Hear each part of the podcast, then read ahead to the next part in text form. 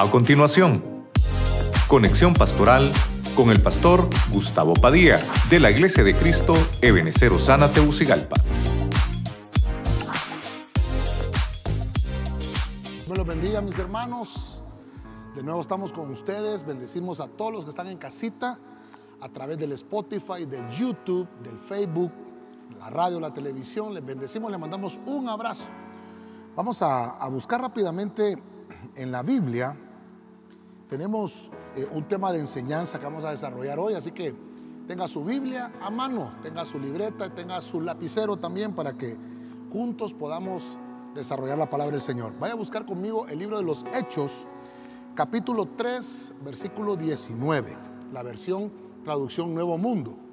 Leemos la palabra en el nombre del Padre, del Hijo y del Espíritu Santo. Arrepiéntanse, por lo tanto, y vuélvanse para que sean borrados sus pecados, para que vengan tiempos de refrigerio de parte de la persona de Jehová. Que el Señor añada bendición a su palabra. Vamos a tratar de desarrollar hoy esa palabra arrepentimiento, arrepentimiento. Y quisiera dejarle por lo menos siete ejemplos en la Biblia. Yo le puse al tema una pregunta, ¿por qué no te arrepientes? Ese es, el tema que vamos a desarrollar con la ayuda del Señor. Pero vamos a orar primero para que sea Dios que nos bendiga.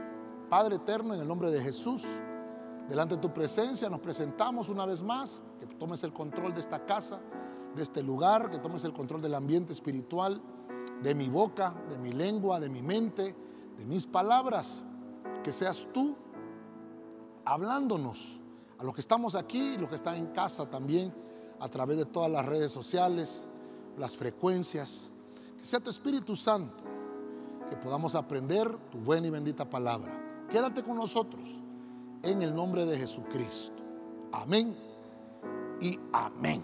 Gloria a Dios. Les recordamos a los hermanos, ¿verdad? Que estamos a través también de, del Telegram al final para que nos podamos conectar. Ahí les, enviamos el enlace a los del chat de la iglesia, para que al final podamos conectarnos todos ahí y tener una administración virtual. Bueno, como es un tema de enseñanza, yo quisiera ver algunos personajes bíblicos, tal vez algunos se arrepintieron, tal vez otros no, pero hay mucho de qué hablar del arrepentimiento. el arrepentimiento es mucho más que limitarse a reconocer que uno ha obrado mal, que uno ha hecho algo malo. El arrepentimiento es un cambio de manera de pensar. Mire, usted qué importante esto que le estoy mencionando. Es un cambio de la manera de pensar. Obviamente las intenciones del corazón tienen que cambiar la perspectiva de lo que se había hecho. Tiene que cambiar la perspectiva primero la persona que ha cometido la falta. Y obviamente implica, el arrepentimiento implica apartarse del pecado y obviamente buscar al Señor. De eso se trata el arrepentimiento. Bueno, vamos a dejar ahí eh, esa pequeña introducción. Eh, solamente mencionarle que tal vez Juan el Bautista, dice la Biblia, que hablaba acerca del arrepentimiento. Dice que él bautizó por arrepentimiento antes de que viniera Cristo, el Mesías. Una vez que Cristo eh, apareció, Juan el Bautista eh, obviamente dejó de bautizar para arrepentimiento. Cristo instauró el bautismo en agua como un rociamiento al alma. Pero mire qué importante, que quiere decir que desde antes de que viniera la gracia, ya el Señor pedía arrepentimiento. Ok, vamos a ver el primero, voy a tratar de ir eh, cronológicamente en la Biblia. Génesis capítulo 4, verso 6, traducción del lenguaje actual. Dice la Biblia. Entonces Dios le preguntó a Caín, ¿por qué estás tan triste y enojado? Verso 7. Si haces lo correcto, siempre te aceptaré con agrado. Pero si haces lo malo, el pecado está listo para atacarte como un león. No te dejes dominar por él. Bueno, vamos a irnos aquí a la pizarra. Usted que está en casita, busque su lápiz y vamos a venirnos acá. Ok, Busque su Biblia también, porque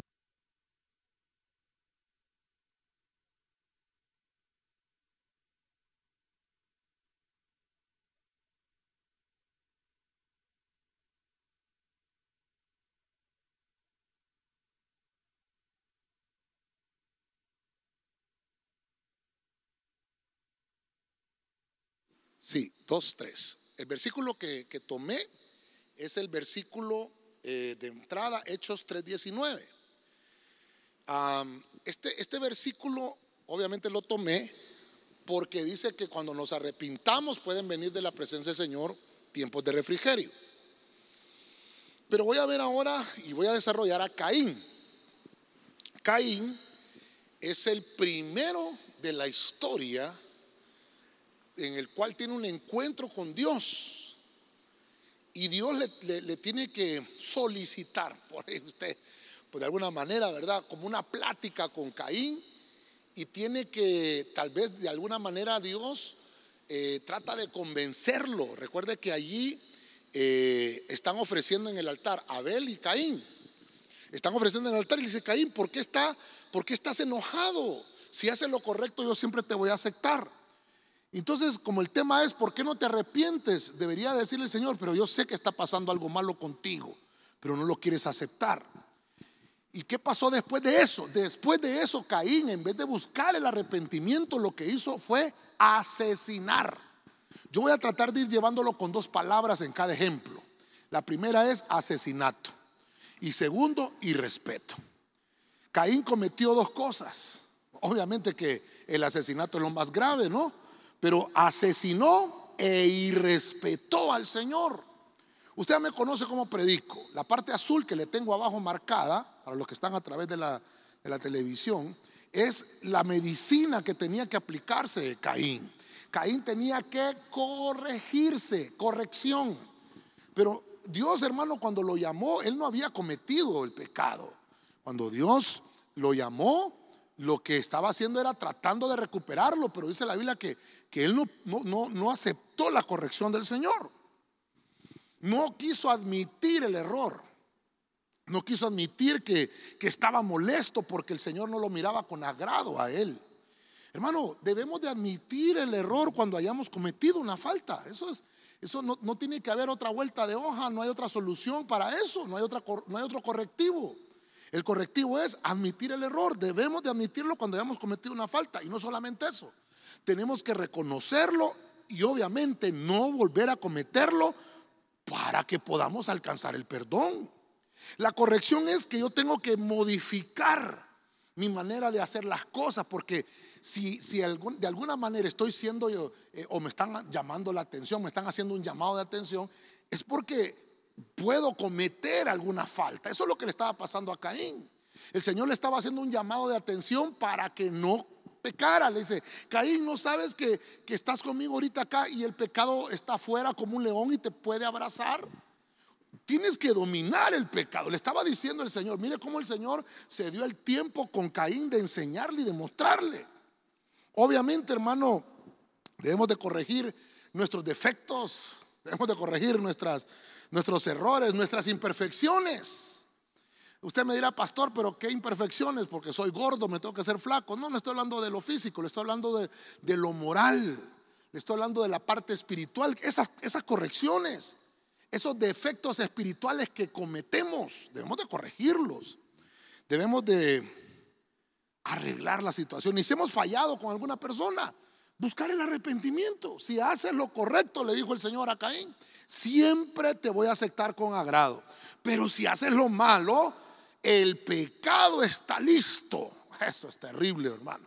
Tenemos que aprender a, corregirnos. Dígale el que tiene la par ahí, vamos a aprender a corregirnos. Esto, obviamente, hermano, perdone, yo estoy tratando de mostrarle el camino de lo que estamos desarrollando, pero es con el, con el propósito de que busquemos mejorar, ser mejores personas, ser mejores cristianos y que nos presentemos delante del Señor arrepentidos, porque la Biblia dice que si yo me arrepiento, vendrán de la presencia del Señor tiempos de refrigerio. Dejemos a Caín, dejemos a Caín. Avancemos un poquito más. En el libro de Segunda de Reyes, capítulo 20, verso 19. Vamos a buscar al rey Ezequías. Mire lo que dice la Biblia latinoamericana. Ezequías respondió a Isaías. Es buena esa palabra que Yahvé, de Yahvé que acabas de pronunciar. Pues pensaba, ¿qué me importa con tal que durante mi vida haya paz y tranquilidad? Amén. No sé si pusimos, ah, pusimos el versículo. Tal vez me ponen el versículo los hermanos. De nuevo, por favor. O, o fue que no me lo pusieron. Pero mire qué interesante. Porque, ah, perdón, perdón, perdón, perdón. Es que, es que, es que me adelanté yo. Perdóneme, hermano. Perdóneme, fui yo que me, que, me, adelanté. Es segunda de Samuel 15, 12. Ok, segunda de Samuel 15, 12. Vamos a ver. Perdóneme, hermano, que estábamos aquí con algunos problemitas técnicos y me, de alguna manera creo que me, perdí, pero hoy, ya corregimos. ¿Estamos bien? Segunda de Samuel 15, 12. Ese es el verso. Biblia al día. Luego, mientras celebraba los sacrificios, Absalón mandó llamar a un consejero de su padre David, el cual se llamaba Agitofel. Esta versión dice Agitofel, pero también es Aitofel, ¿verdad? Y era del pueblo de Gilo. Así la conspiración fue tomando fuerza y el número de los que seguían a Absalón crecía más. Ok, hoy sí estamos correctos. El punto número dos. Así la conspiración fue tomando fuerza y el número de los que seguían a Absalón crecía más. Ok, vamos a ver entonces ahora a otro que no se quiso arrepentir. Ya vimos a Caín. Le dijo el Señor, Caín, arrepiéntete y no quiso. Usted sabe que hasta incluso lo marcaron a Caín para que conocieran que era un hombre no arrepentido. Qué terrible, ¿verdad? Bueno, ahora vamos a ver a Absalón. ¿Quién es Absalón? Absalón es el hijo de David es el padre de la paz, eso significa su nombre, Absalón. Pero ahora Absalón tiene dos cositas también que le vamos a remarcar. Una es la rebelión y la otra es el desacato. Entonces, como ya vimos, si retrocedo un poquito acá, ya vimos a, a, Caín tenía asesinato e irrespeto. Absalón lo vamos a colocar rebelión y desacato. Obviamente, obviamente la parte de la cura es la sujeción. Eso es lo que debe de, tuvo que haber aplicado Absalón. Mire, Absalón es un personaje muy interesante, muy interesante porque eh, se aprende, se aprende para no hacer lo que él hizo. Absalón, dice la Biblia que David estaba muy orgulloso de Absalón, dice la Biblia que, que Absalón, hermano, era muy hermoso, dice la Biblia, y eh, su pelo era una belleza. Cada año se lo cortaba y era un espectáculo cuando Absalón, hermano, se cortaba el cabello. Todo eso provocó algo en Absalón, como que creció un orgullo interno. Es terrible.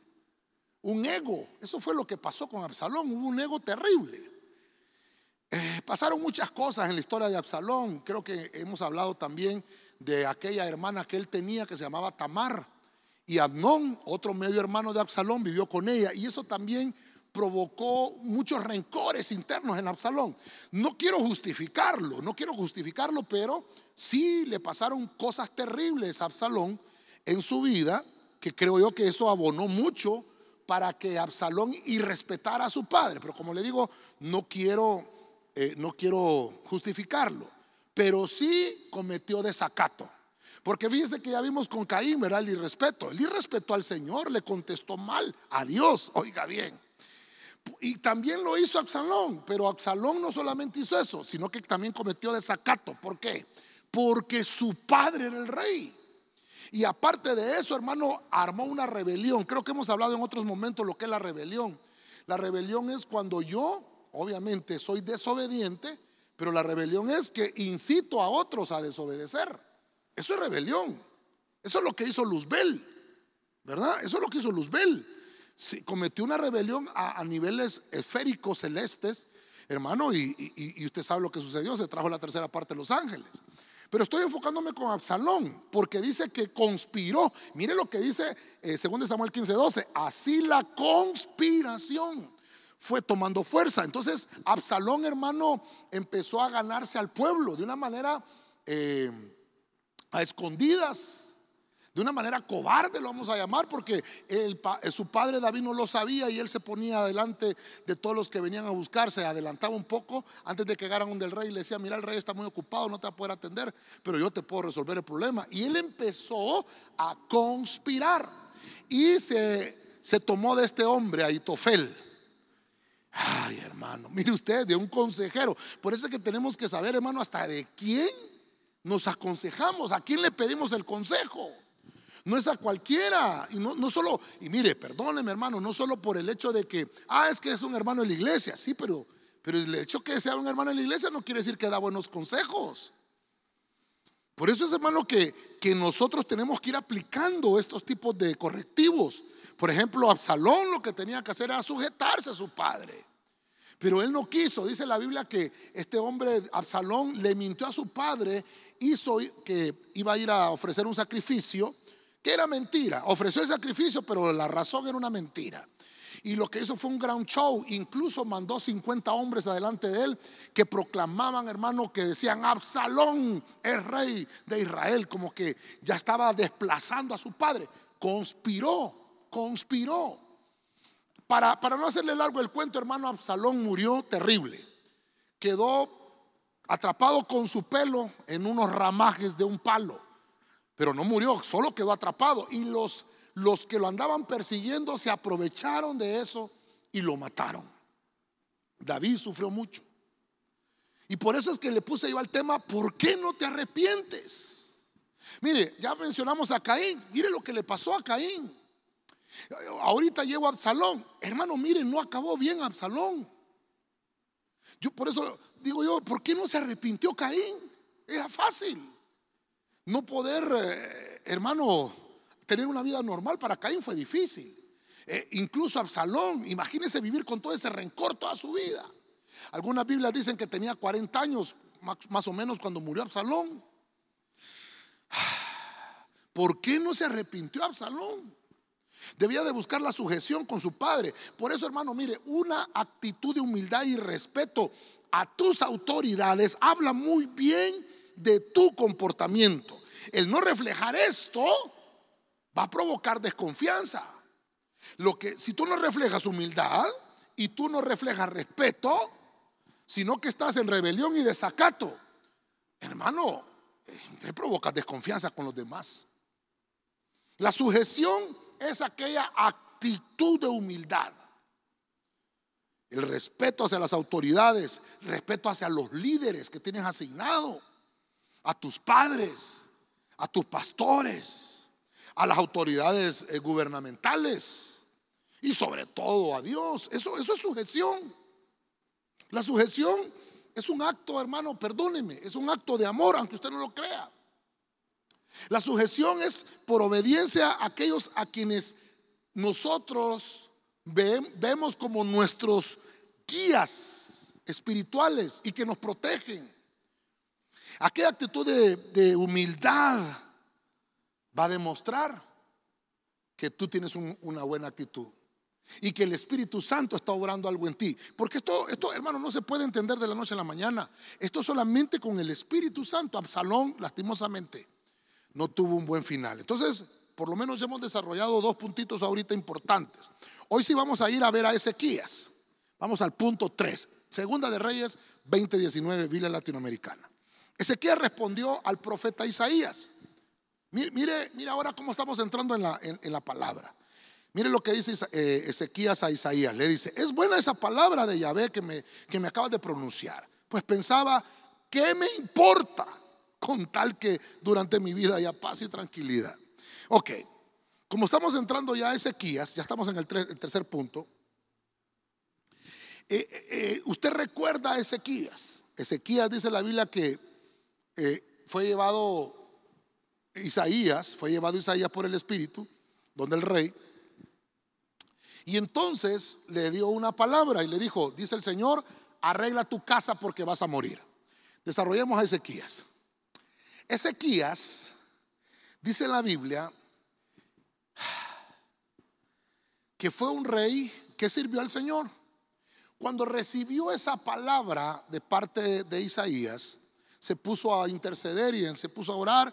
Incluso eh, apeló a la misericordia del Señor y el Señor le hizo el favor de darle 15 años más de vida. Pero en vez de aprovechar esos 15 años que le había dado el Señor, esa misericordia, el 15 misericordia, mire lo que hizo Ezequías, acompáñeme, mire lo que hizo, soberbia y vanidad.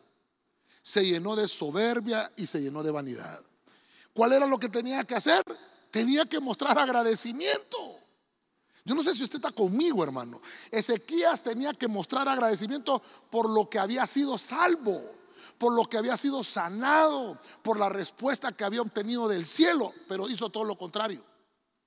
Mire, hermano, Dios lo sana y él en vez de agradecer se dedica a darle rienda suelta a la soberbia y a darle rienda suelta a la vanidad. Dice la Biblia que llegaron otros reyes a visitarlo y entonces dice que les mostró. Y creo que está en el, si usted está notando, como es enseñanza y usted está notando, eso está en segunda de Crónicas 32, 24 al 31. Dice que eh, llegaron unos embajadores de Babilonia y llegaron a visitarlo y vieron todo lo que había en la casa de, de, Ezequías. Y Ezequías dice que llegó a enseñarles todo, les mostró todo lo que tenía. La enfermedad lo hizo soberbio. Qué terrible, hermano. El que Dios lo, sanó lo, lo hizo soberbio. Qué terrible, hermano. Mire, Ezequías, hombre, murió después de eso, hermano. Por eso el tema, ¿por qué no te arrepientes? ¿Por qué no tomó la actitud de Ezequías de decir, voy a reconocer al Señor. Él estaba pidiendo un reconocimiento. Mire que estamos en el año de reconocimiento. Él estaba pidiendo al Señor reconocimiento. Y le reconoció el Señor, hermano. El Señor lo sanó, le reconoció su servicio y le dijo, te voy a sanar por eso. Vaya, y te voy a dar a 15 años más. Pero cuando llega después la palabra de Isaías, de nuevo, de nuevo llega el profeta Isaías y le dice, mira, dice el Señor que durante tu reinado no va a haber guerra. Pero cuando mueras, tus hijos y los hijos de tus hijos van a pasar por tiempos de guerra. Y mire la respuesta de Ezequías, ¿qué me importa? Con tal que durante mi vida haya paz y tranquilidad. Eso se llama soberbia. Eso se llama vanidad. Hermano, eh, no pensar en el legado que le dejaba a sus hijos. Mire, no, es tema de familia, pero todo por el mismo precio. No estaba pensando en lo que le, iban le iba a pasar a sus hijos. Él dijo, ah, con tal que yo la pase bien, no me importa cómo van a pasar mis hijos. Hermano, mire qué, qué pecado el no arrepentirse. Yo, perdone, si yo estuviera ahí, eh, hermano, le dijera, Ezequías, ¿por qué no te arrepientes? ¿Por qué no pides mejor al Señor perdón y agradeces la bondad y la misericordia? O hubiera, así como, hermano, así como intercedió la primera vez cuando llegó la palabra de Isaías, que la primera vez que le dio la noticia se puso su rostro sobre la pared y le pidió misericordia. ¿Por qué no hizo lo mismo Ezequías aquí? Porque su corazón se llenó de soberbia. Hermano, esto es terrible. ¿Sabe por qué le puse agradecimiento, hermano? Porque el agradecimiento es un estilo de vida. El agradecimiento, hermano, nos permite fijarnos en lo que es más importante. Ezequías se fijó en lo que era importante para él, pero no le interesó su familia. Cuando yo, hermano, me centro más en el agradecimiento, por conveniencia y según la emoción, me puede ir mal. La Biblia explica, hermano, que no debe ser así. La Biblia dice que debo de tener un estilo de vida de agradecimiento todos los días. ¿Sabe cómo dice el Salmo? Entrar por sus puertas con acción de gracias, por sus atrios con alabanzas. Debe ser una vida, un estilo, no olvidarnos. Cuando tu mirada está puesta en lo, en lo, espiritual, en lo que es lo del espíritu, cuando tu mirada está ahí, que es lo más importante, podrías tener un estilo de vida lleno de cosas buenas. Pero cuando nosotros nos centramos en las cosas que no valen la pena, que vanidad, Imagínense cómo pensó este rey. Dijo, no hombre, si yo tengo todo, tengo mi carro, tengo mi casa, mi piscina, yo la paso bien. Allá mis hijos, si no la van a pasar bien, que se mueran también. Imagínense qué terrible, hermano. No pensar en qué le vamos a dejar a los demás. Y eso aplica también a uno como pastor. Ah, ¿para qué le voy a enseñar a estos hermanos si nunca se arrepienten? Ah, al final que no conozcan los, los tesoros del cielo, hay que se vayan todos al infierno. hermano, imagínense qué terrible. Tenemos que tener una vida de agradecimiento. Hermano, por eso dice la Biblia que hay que dar de gracia lo que de gracia recibimos, hermano. Ah, este punto, este punto, hermano, me pudiera, me pudiera más tiempo, pero quiero mostrarle también algunas otras cosas que tengo por acá. Debemos, hermano, permanecer en agradecimiento. Debe ser un estilo de vida. No debe de olvidarse, hermano, de dar gracias. Mire, no solamente de darle gracias al Señor, obvio que hay que darle gracias al Señor, pero piensa en aquellas personas que te han ayudado en la vida y que no has tenido la, ay hombre, la amabilidad de irle a decir, gracias hermano que usted me ayudó en el momento más difícil de mi vida. Eso te va a bajar la soberbia y te, vas, y te va a bajar la vanidad. Cuando en medio de una situación difícil alguien te apoyó, yo sé que así fue, pero regresaste a darle gracias. ¿Se recuerda aquellos, aquellos eh, leprosos? Dice la Biblia que eran diez y el Señor los sanó, les dijo, preséntense con el sacerdote para que los revise si están limpios. Y dice que todos fueron limpios, pero solo uno regresó para dar gracias. Y no era israelita, era samaritano. Ay, que el Señor nos ayude, hermano. Perdóneme, al final vamos a orar. ¿Por qué no te arrepientes? Debemos de decirle al Señor, quita la vanidad, quita la soberbia, quita la insujeción. Señor, ayúdame a valorar lo que me das, lo que me entregas. Necesito pedirte perdón para que vengan de tu presencia tiempos de refrigerio. Ok. Daniel capítulo 4, verso 33, nueva traducción viviente. Dice la Biblia, en ese mismo momento se cumplió la sentencia y Nabucodonosor fue expulsado de la sociedad humana. Comió pasto como el ganado y lo mojó el rocío del cielo. Vivió de esa manera hasta que el pelo le creció tan largo como las plumas de las águilas y las uñas como las garras de una ave. Ok, estamos llegando al medio del tema. Estoy llegando a la mitad del tema. Vamos a ver cómo estoy de tiempo. Vamos a ver, estoy bien. Mire, eh, tal vez de los, de los que le traigo, este tiene un poquito de, de recato porque Nabucodonosor al final alabó al Señor. Pero, pero fíjese usted, como el tema es, ¿por qué no te arrepientes? Nabucodonosor, rey de Babilonia, dominaba el mundo, dominaba el mundo. Atacó ciudades y las conquistó, incluso Israel. Daniel, hermano, llegó a Babilonia por estas incursiones de los babilónicos. Pero fíjese que Daniel le dio esta palabra, estamos en el capítulo 4, está vivo todavía Nabucodonosor. Y entonces le dio una palabra a Daniel y le dijo, mira este sueño y esto y esto y esto. Bueno, usted, usted más o menos conoce la historia. Lo que le quiero mostrar es que al final Nabucodonosor no le dio la gloria a Dios. Y por no darle la gloria a Dios, vino una sentencia. Por eso el tema, ¿por qué no te arrepientes? Vámonos a la pizarra, vámonos a la pizarra. Hemos desarrollado hasta ahorita por lo menos cuatro ejemplos. El primero fue Caín, el segundo Absalón, el tercero Ezequías. Vamos ahora con el cuarto. El cuarto es Absal, eh, perdón, el cuarto es Nabucodonosor. Nabucodonosor. Ok, desarrollemos a Nabucodonosor. ¿Cuáles son las dos cositas que le podemos mostrar? Orgullo y altivez. Solo déjeme, solo déjeme regresar acá. Mire, Caín, asesinato e irrespeto. Absalón, rebelión y desacato. Ezequías, soberbia y vanidad. orgullo y altivez. Como que es de la misma estirpe, ¿no? Como que estas cosas, hermano, que le estoy marcando, no dejan que nosotros nos arrepintamos. Como que hay algo, hermano, que baña el corazón, las intenciones, los sentimientos. Y entonces el orgullo y la altivez se apoderaron de Nabucodonosor. Se apoderaron. ¿Qué es lo que tenía que mostrar? Humildad.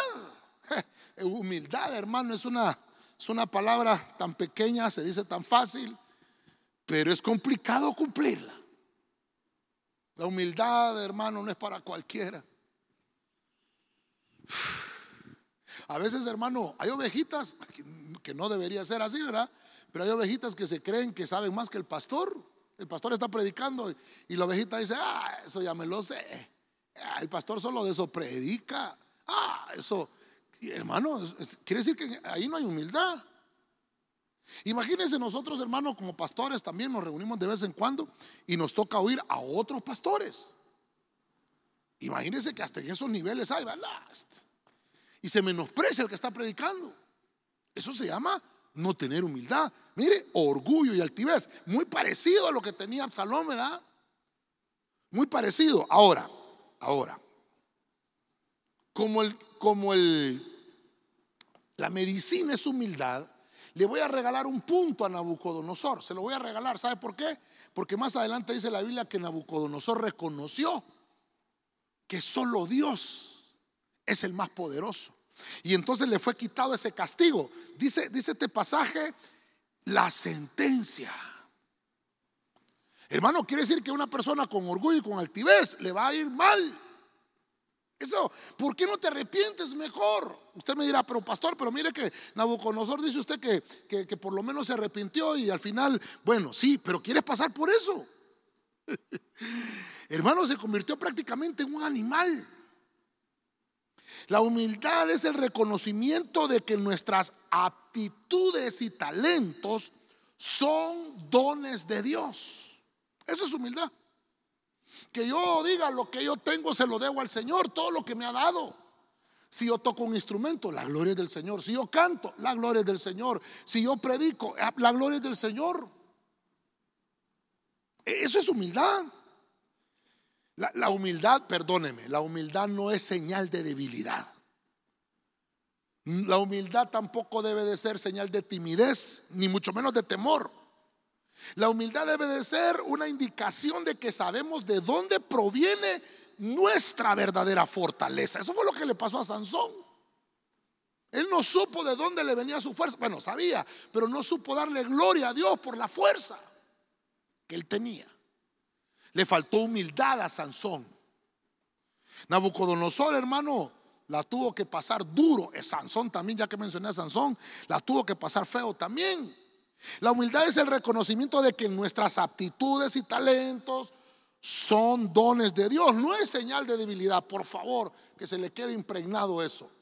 Una persona que muestra humildad no muestra debilidad. Eso no es así. No es así.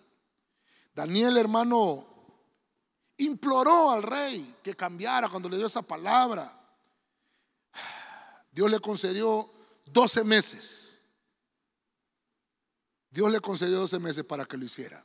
Tristemente, no hubo arrepentimiento en el orgulloso corazón de Nabucodonosor y aquel sueño se cumplió.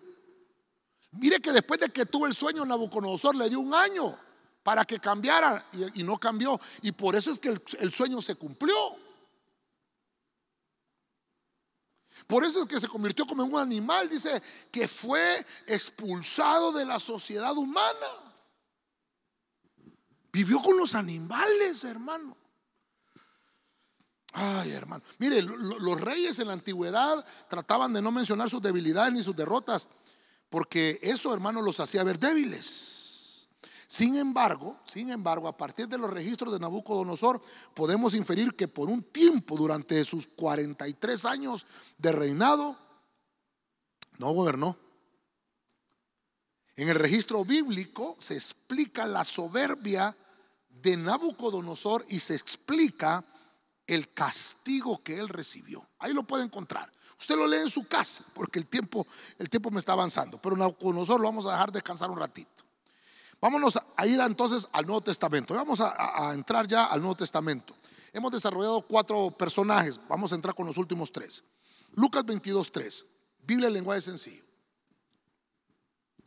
Mire qué terrible este pasaje, hermano. Entonces Satanás, que el Señor lo reprenda, entró en el corazón de Judas Iscariote, uno de los doce discípulos, y le puso la idea de traicionar a Jesús. Verso 4. Judas fue a hablar con los sacerdotes principales y con los capitanes de los guardias que cuidaban el templo y se puso de acuerdo con ellos para entregarles a Jesús. Dicho sea de paso, hermano, el domingo tenemos Santa Cena, ¿verdad? Pero mire qué terrible. Como estamos hablando, ¿por qué no te arrepientes? De eso estamos hablando. Perdóneme que yo creo que el Señor me llevó a, predicarlo hoy martes, ¿verdad? Porque no le estoy viendo la cara a nadie, hombre. Pero qué terrible predicar este tema, hermano, y que la gente diga, el pastor por mí lo está diciendo, ¿verdad? Yo le traigo la palabra del Señor, yo le traigo la palabra del Señor. Vengámonos acá a la pizarra. Por lo menos ahorita ya, eh, creo que ya me he dado a entender. Hemos hablado de Caín, de Axalón, de Ezequías, Nabucodonosor, y ahorita vamos a ver a Judas. Judas, según el pasaje, entró, dice, en su corazón el diablo, que el lo reprenda, y provocó traición y apostasía. Qué terrible. La cura está fácil. Mira, ahí nomás le estoy dando el medicamento. Lealtad. Lealtad. Esa era la cura. Pero la lealtad, hermano, no se consigue tan fácilmente. Ah, la lealtad es una vida de fidelidad. Se le he predicado muchas veces y no me voy a cansar de predicarse. ¿Por qué traigo a Judas, hermano? Mire, traigo a Judas porque, mire, estaba leyendo muchos ejemplos. Hay muchos ejemplos, hermano, de personas que no se arrepintieron en la Biblia. Datán, Abirán y Coré también fueron otros. Y en el desierto, usted conoce la historia, eh, no se arrepintieron y le hicieron la vida difícil a Moisés. Y dice la Biblia que el Señor hizo que la tierra abriera su boca y se los tragó vivos. A él, a ellos y su familia. hermano, hay un montón de ejemplos de rebeldía, de, desobediencia y de no arrepentimiento, pero me estoy tratando de enfocar en personajes, hermano, para que nos dejen la enseñanza y que no lo cometamos. Judas, eh, hermano, dejó que Satanás entrara en su corazón. Y cuando él permitió eso, él abrió esa puerta. Mira qué importante esto. Cuando él abrió esa puerta, le metió la idea, es así dice esa Biblia, esa parafraseada, el lenguaje sencillo, le metió la idea de traicionar. Por eso es que le puse ahí traición y apostasía. ¿Por qué apostasía? Porque se regresó. Ya no siguió con el Señor. Apostatar es que yo estuve adorando al Señor, pero ahora ya no. ¿Qué fue lo que pasó ahí? Hermano, yo me pregunto así con la gente, ¿verdad? ¿Por qué? Porque este hermano antes era, era más fiel y ahora ya no. ¿Qué le pasó? Porque este hermano antes servía con alegría y ahora ya no, sirve. Sí, pero ya no con alegría. ¿Qué le pasó? Mire lo que le pasó a Judas. Tuvo una incursión de una potestad. Hermano, perdóneme. Perdóneme. Ese pasaje es terrible porque dice que Satanás entró en el corazón de Judas. Y hay gente que dice, ay, es que un cristiano no puede estar endemoniado. Dice, ah, mire a Judas. En el verso 4 dice, entonces Judas fue a hablar con los sacerdotes, con los capitales de la guardia, los que cuidaban el templo. Oiga eso. Y se puso de acuerdo para entregar a Jesús. Hermano. Yo, yo, yo digo, ¿por qué no te arrepentiste, Judas? Perdone por el tema, pues. La pregunta, vale, Judas, ¿por qué no te arrepentiste? Estabas a tiempo. Yo, yo, hablaba con los hermanos y les decía yo, creo que fue con los discipuladores, les decía yo, Judas hermano, no fue divisionista. Judas fue traidor. Pero nunca dividió la iglesia. Nunca, eh, imagínense, yo le he mencionado discípulos terribles que tenía el Señor en el discipulado. Tomás, incrédulo. Felipe, malcriado. Muéstranos al Padre y nos basta. Pedro, irrespetuoso, hermano, y metido ahí, es terrible. Y Judas, traicionero, ladrón, se robaba la ofrenda. ¿Por qué Judas, hermano? Perdóneme pues, déjeme pensar ya inundado, ya poseído por el chamuco, ¿por qué no fue donde Pedro, donde Tomás, donde Felipe y, dijo, mucha, hagamos una paralela? Mire, fíjese que no hizo eso Judas, no traicionó. Perdón, no dividió, sino que traicionó. Y mire cómo le fue de feo. Traicionó y le fue feo. Se imagina si hubiera dividido el discipulado, porque el discipulado no lo logró dividir. Gracias al Señor. Pero imagínense que hubiera dividido el discipulado con Pedro, Tomás y Felipe, por lo menos. Que puedo ver esos discípulos medio complicadones ahí. Pero no dividió, no pudo dividir, pero sí traicionó. El problema con el traicionero es que se hace daño él solo. Los Judas solo se ahorcan. La pregunta, ¿por qué no te arrepientes. Hermano, ¿había salida para Judas? Sí, había salida. Tenía que arrepentirse. Hermano, fíjense que la Biblia dice que cuando, cuando Judas se dio cuenta que habían condenado a Jesús, regresó a donde los fariseos. Mire lo terrible. Ah, eso yo se lo he predicado en otras ocasiones. En vez de buscar a sus hermanos, a buscar a los discípulos, a sus amigos, entre comillas, ¿verdad? Buscó a los fariseos y por eso le fue mal, porque los fariseos le dijeron, no, no queremos ese dinero. Ese dinero salió de las arcas de la iglesia y está sucio, está maldito, no puede entrar. Y entonces Judas compró un terreno y se ahorcó. Compró un, compró un terreno con ese dinero mal habido. Pero dice la Biblia que él llegó con remordimiento, no con arrepentimiento. No con un arrepentimiento legítimo. Porque si hubiera sido un arrepentimiento legítimo, Dios lo perdona. Algunos predicadores he oído yo por ahí que dicen que es que Judas buscó la iglesia y los de la iglesia no lo quisieron aceptar. ¿Quién dice que los fariseos son la iglesia? Los fariseos son los religiosos. La iglesia de Judas era Pedro, era Felipe, era Mateo, era Tomás, era Juan, era Andrés, esos eran, esa era la iglesia de él. A ellos no los buscó. Él buscó a sus compinches, él buscó con los que se había puesto de acuerdo. Un traicionero ah, es el diablo el que le mete la idea en el corazón de traicionar. Y es con la misma estirpe que se pone de acuerdo. Por eso es que hay que tener mucho cuidado. Por eso el tema, hermano, ¿por qué mejor no te arrepientes? No apostates. Hay apostasía reversible y hay una apostasía irreversible. ¿Sabe qué dice la Biblia? ¿Sabe qué dice la Biblia? Que Judas era hijo del maligno. Quiere decir que lo reengendró Luzbel. Le cambió su genética. Por eso le digo, hermano, el domingo tenemos Santa Cena. Le cambió su genética Satanás, hermano, que se lo reprenda. Ay, pastor, ¿y puede pasar eso? Y no estamos hablando del Nuevo Testamento, pues. Y, mire, el día es que no solamente le, tengo ese ejemplo, me faltan dos más. mire qué terrible. ¿Cómo se, cómo se, se puede eh, evitar la traición? ¿Cómo se puede evitar la apostasía? Ahí está la medicina, hermano, lealtad lealtad. La lealtad se define como el comportamiento inquebrantable y como un comportamiento inflexible. Así, significa aquella persona que es fiel, que tiene mucha devoción, que es dedicado al amor. Eso, es un leal. uno que por ser la, lealtad genuina, eh, obviamente no fue forzado, porque la lealtad no se puede forzar. La lealtad es una opción es, eh, yo opto ser leal. Eh, una persona que es leal, hermano, dice el diccionario, que esa persona se hace precioso. Pero no que se va a hacer guapo, pues, sino que se vuelve de mucho valor.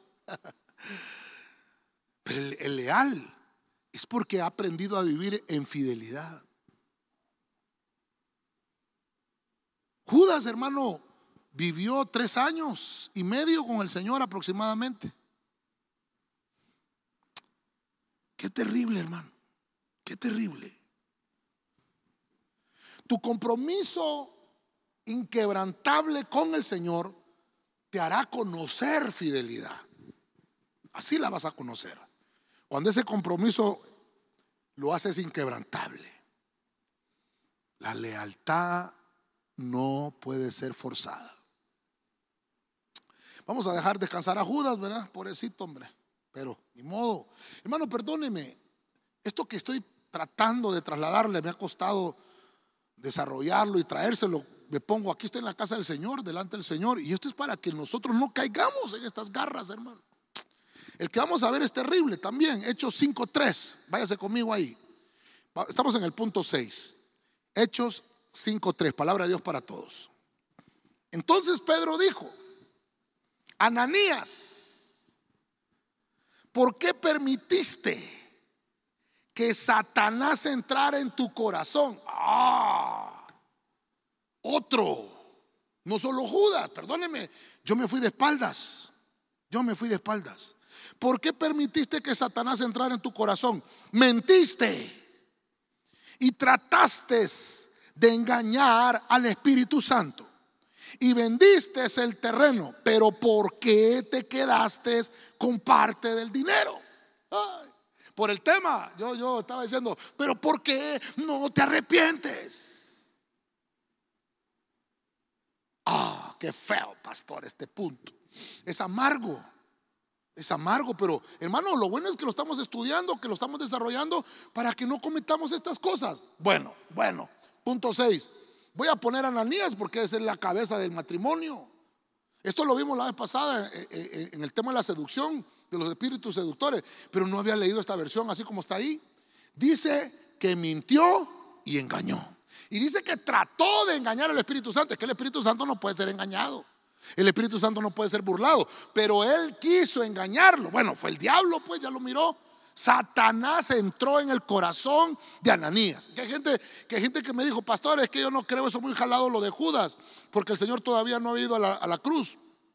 Vaya, se lo voy a aceptar pues. Todavía Judas no había ido a la cruz y que todavía estamos en el Antiguo Testamento. Hasta que Cristo fue a la cruz, eh, de la cruz para allá es el Nuevo Testamento. Bueno, ¿qué hacemos con Ananías? entró. Vuelvan a poner el pasaje los hermanos en la pantalla, por favor. Vuélvanmelo a poner. Mire las letras amarillas. Mire las letras amarillas. ¿Por qué permitiste que Satanás entrara en tu corazón? Mentiste y trataste de engañar al Espíritu Santo. Hermano, esto es serio. Esto es muy, muy serio. Olvídese, olvídese la causa, olvídese que fue por el terreno, olvídese que no dio el diezmo o lo dio incompleto, olvídese, olvídese de eso ahorita, olvídese de eso. El punto que me llamó la atención es que permitió que Satanás entrara. Estaba poseído. Esto está terrible. Estamos ya en la era de la gracia. Estamos en la era de la gracia. ¿Y cómo es que hay ese tipo de permisiones en la iglesia? Perdóneme. Iba a la iglesia Ananías, sí, hombre, si donde estaba Pedro era en la iglesia. Donde llegó Ananías con la mentira fue a la iglesia. Se puso de acuerdo con su mujer Zafira. Le abrió la puerta a Satanás, hermano, que se lo reprenda. ¿Por qué no te arrepientes, Ananías? Busca. Por eso, hermano, mire, no hallaba qué palabra ponerle aquí, fíjese, me ministro delante de usted, no hallaba qué palabra ponerle aquí para, para poder corregir ese, ese pecado. Y es algo tan sencillo, hermano, es la honradez. Honradez. Una, una persona honrada tiene cerrada la puerta hacia el diablo, hacia el, hacia Satanás, hacia las tinieblas, hermano. Ah. Créame que con dificultad estoy predicando esto. La honradez es una cualidad de las personas que obran y actúan con rectitud. Eso es honradez. El que actúa con justicia, obviamente, eso es honradez. Aquel que tiene honestidad, esa es honradez. Hermano, ¿habrá ese tipo? ¿Existirán esas personas honradas todavía?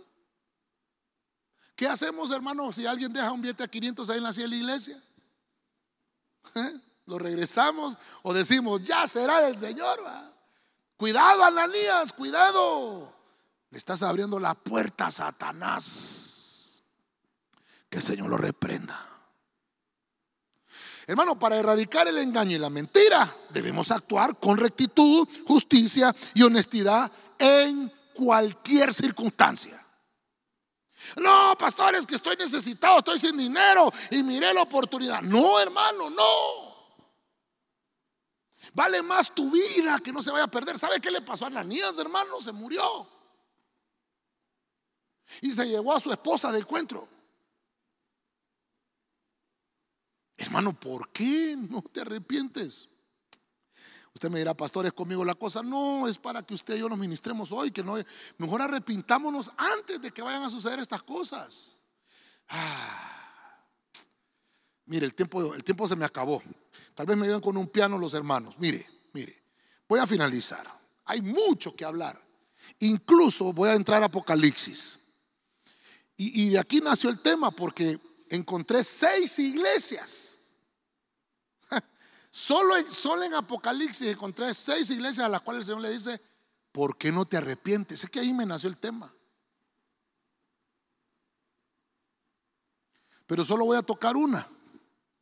Es la iglesia de Sardis.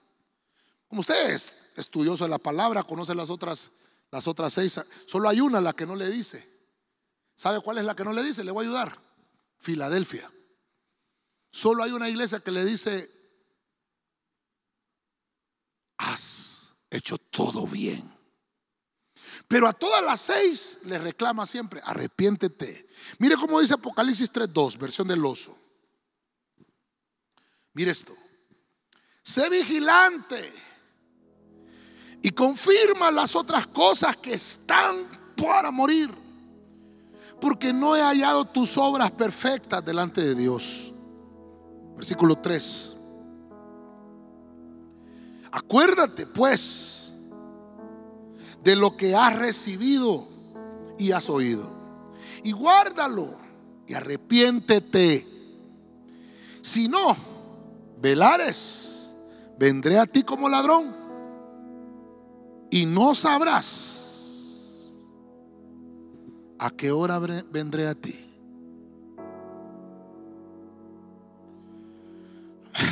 Eh, perdóneme, perdóneme. No, no, quiero, no quiero terminar con malas noticias. No, no, no. Pero es necesario que nos ministremos. Termino con la iglesia Sardis.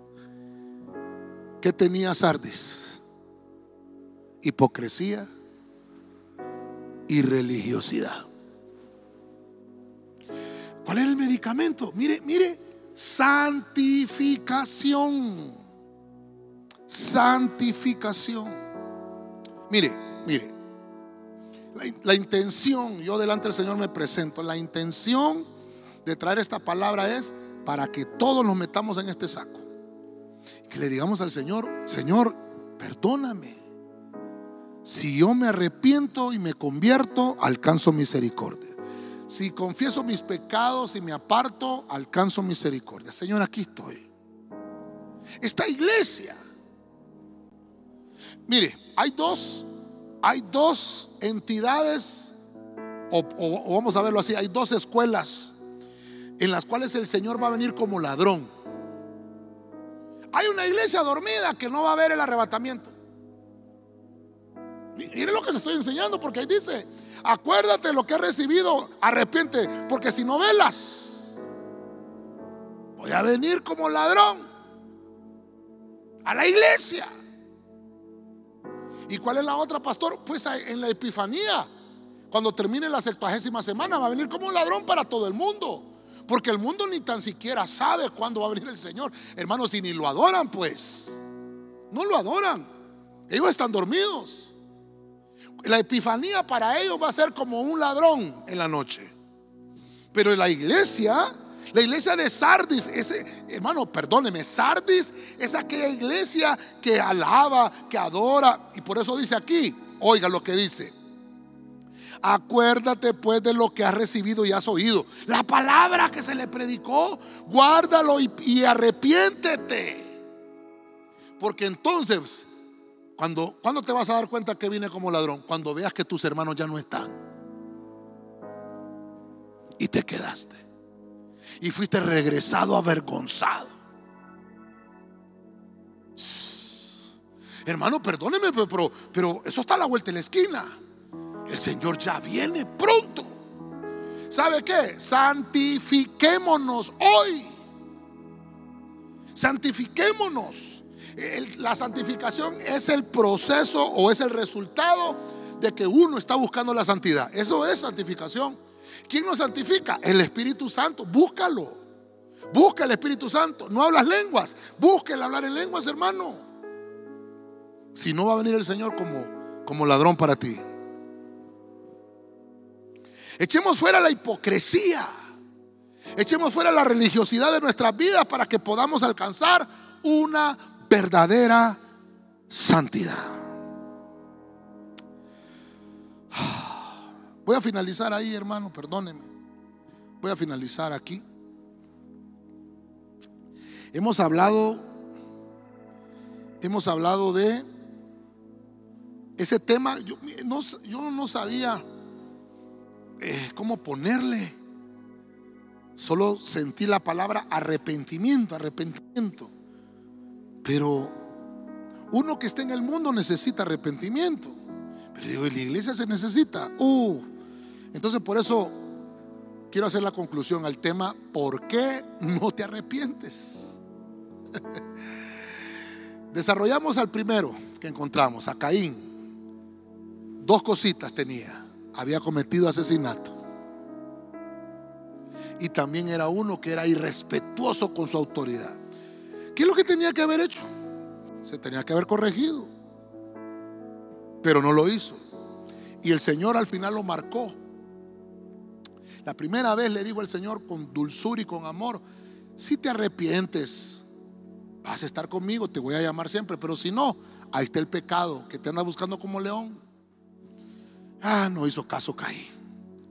Número dos, vimos a Absalón, el rey el hijo del rey David, Absalón, es el que iba al trono, hermano. Es el que iba al trono, perdóneme. Pero perdió su lugar, Absalón, hijo de David. ¿Qué tenía Absalón? Rebelión y desacato. Mire, casi parecido a Caín, ¿verdad? ¿Cuál era la medicina? Sujetarse a esa autoridad, hombre. Pero le pasaron un montón de eventos catastróficos. Vimos al rey Ezequías en el punto 3 dice que estaba lleno de soberbia y altivez después de que el Señor lo había sanado. Cuando el Señor le había regalado 15 años de vida. Y después llegó otra profecía de Isaías porque miró que Ezequías nunca agradeció. Qué terrible. ¿Por qué no te arrepentiste, Ezequías? Y Ezequías dijo, ah, cuando ya esté vivo va a estar, va, a estar bien todo, pero cuando me muera va a estar mal. Qué bueno que conmigo sí. No, no. Ezequías, soberbia y la vanidad lo llevaron a tomar malas decisiones. En el punto medio vimos a Nabucodonosor. Fíjese que tuvo un sueño. Y el sueño, hermano, se lo interpretó Daniel y le dijo, mira, te va a pasar esto y esto y esto y esto si no reconoces al Señor como el Dios Todopoderoso. Y dice que Daniel suplicó por Nabucodonosor. Mire la intercesión de Daniel. Intercedió para que por lo menos le diera un año, 12 meses al cabo de esos 12 meses, hermano, Nabucodonosor no se arrepintió. Tenía orgullo y altivez porque era aquel hombre poderoso. Tenía que ser humilde. La humildad, hermano, le iba a ayudar, pero no quiso. Y se convirtió en un animal. En un animal. Aunque después él se arrepintió y reconoció al Señor, ¿verdad? Ya conoce la historia. En el punto 5 vimos a Judas. Qué terrible Judas. Dice la Biblia que después de que tomó el bocado que el Señor le dio, entró Satanás, que el Señor lo reprenda. Apostató y traicionó a su Señor. Todo era con lealtad. Eh, por esos tres años y medio que estuvo con el Señor, tenía que demostrar la lealtad, sencillo. Haber vivido fiel, pero ahí, ahí fue el punto de quiebre para Judas. Ahí fue el punto de quiebre. Lastimosamente usted conoce el final de, de Judas. En el punto 6, ah, en el Nuevo Testamento, después de la cruz, vemos que todavía Satanás se puede posesionar del corazón de la gente si la gente se lo permite. Ananías le abrió la puerta del corazón a Satanás, dice, y eso hizo que mintiera y que engañara a su autoridad en la iglesia. Se llevó de encuentro a su esposa también. La palabra fácil, fácil para la sanidad aquí es honradez. Una persona honrada le tiene cerrada la puerta a Satanás, que el Señor lo reprenda. Y por último, terminamos con una iglesia. El mensaje de las iglesias usted lo puede encontrar ahí en Apocalipsis capítulo 2 y 3. Pero esta iglesia me llamó la atención que es Sardis. Le dice el Señor a esta iglesia, ¿sabes qué? Está llena de hipocresía y también está llena de religiosidad. Y eso, eso provoca que no te arrepientas. Ah, si te arrepientes, te puedo, te puedo perdonar. Pero si no te arrepientes, dice, voy a venir como ladrón. ¿Qué, ¿Qué, es lo que tiene que hacer la iglesia? Santificarse, la santificación. La pregunta es, si tienes irrespeto, rebelión, desacato, soberbia, vanidad, orgullo, altivez, traición, apotasía, mentira, engaño, hipocresía. ¿Por qué no te arrepientes mejor? Ah, necesitamos pedirle al Señor que nos perdone.